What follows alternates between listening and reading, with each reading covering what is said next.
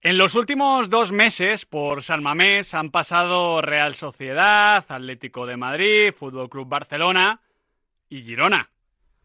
Ninguno consiguió ni siquiera puntuar.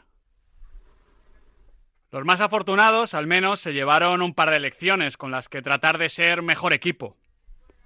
Los menos. Lo único que se llevaron de San Mamés fue un buen saco de dudas con los que aún están teniendo que lidiar. Todavía no sabemos si el Girona de Michel es de los primeros o de los segundos. Pero lo que ayer quedó claro es que en San Mamés, en esta liga, se juega a lo que quiere y como quiere Ernesto Valverde.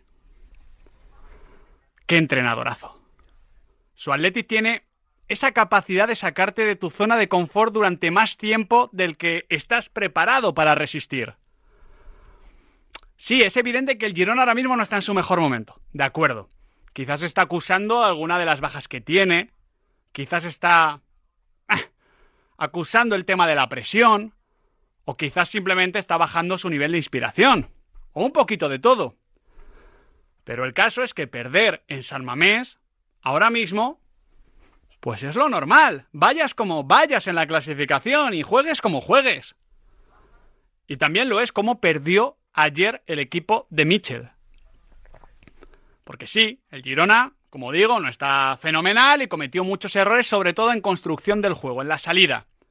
Errores infantiles, que parecen hasta absurdos, pero que no dejan de estar forzados por la constante presión alta de un Athletic Club que te somete a un estrés permanente.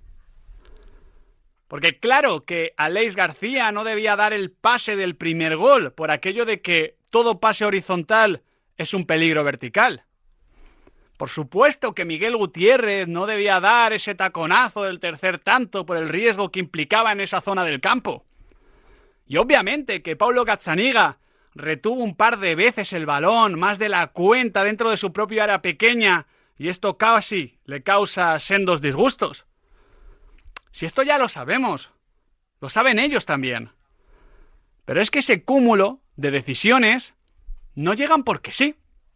No se pueden analizar desde el sillón de forma aislada. Sería injusto. Hay que analizarlas en su contexto.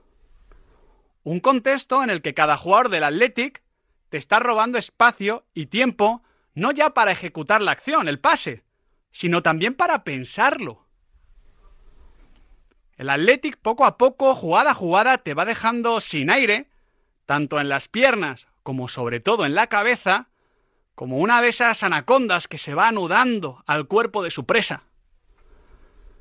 Y claro, conforme va pasando el tiempo, pues fallas.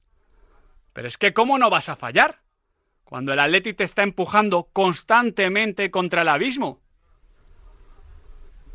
Ya digo que desde fuera alguno dirá que el problema fue, bueno, de que si te caes es que pisaste mal. Y como digo, por eso caíste. Pero es que el problema no es pisar mal, igual que el problema no es dar mal un pase. El problema que causa el Athletic Club es estar todo el partido a una mala decisión que ni siquiera puedes pensar de caerte por completo. Y ya digo, eso no es de mérito del Atlético de Madrid, de la Real, del Barça o del Girona de turno. Es mérito única y exclusivamente del Athletic de Ernesto Valverde. Un equipo que disfrutas si eres atletizale. Que te desespera si eres del contrario. Y que admiras profundamente si simplemente te gusta el fútbol.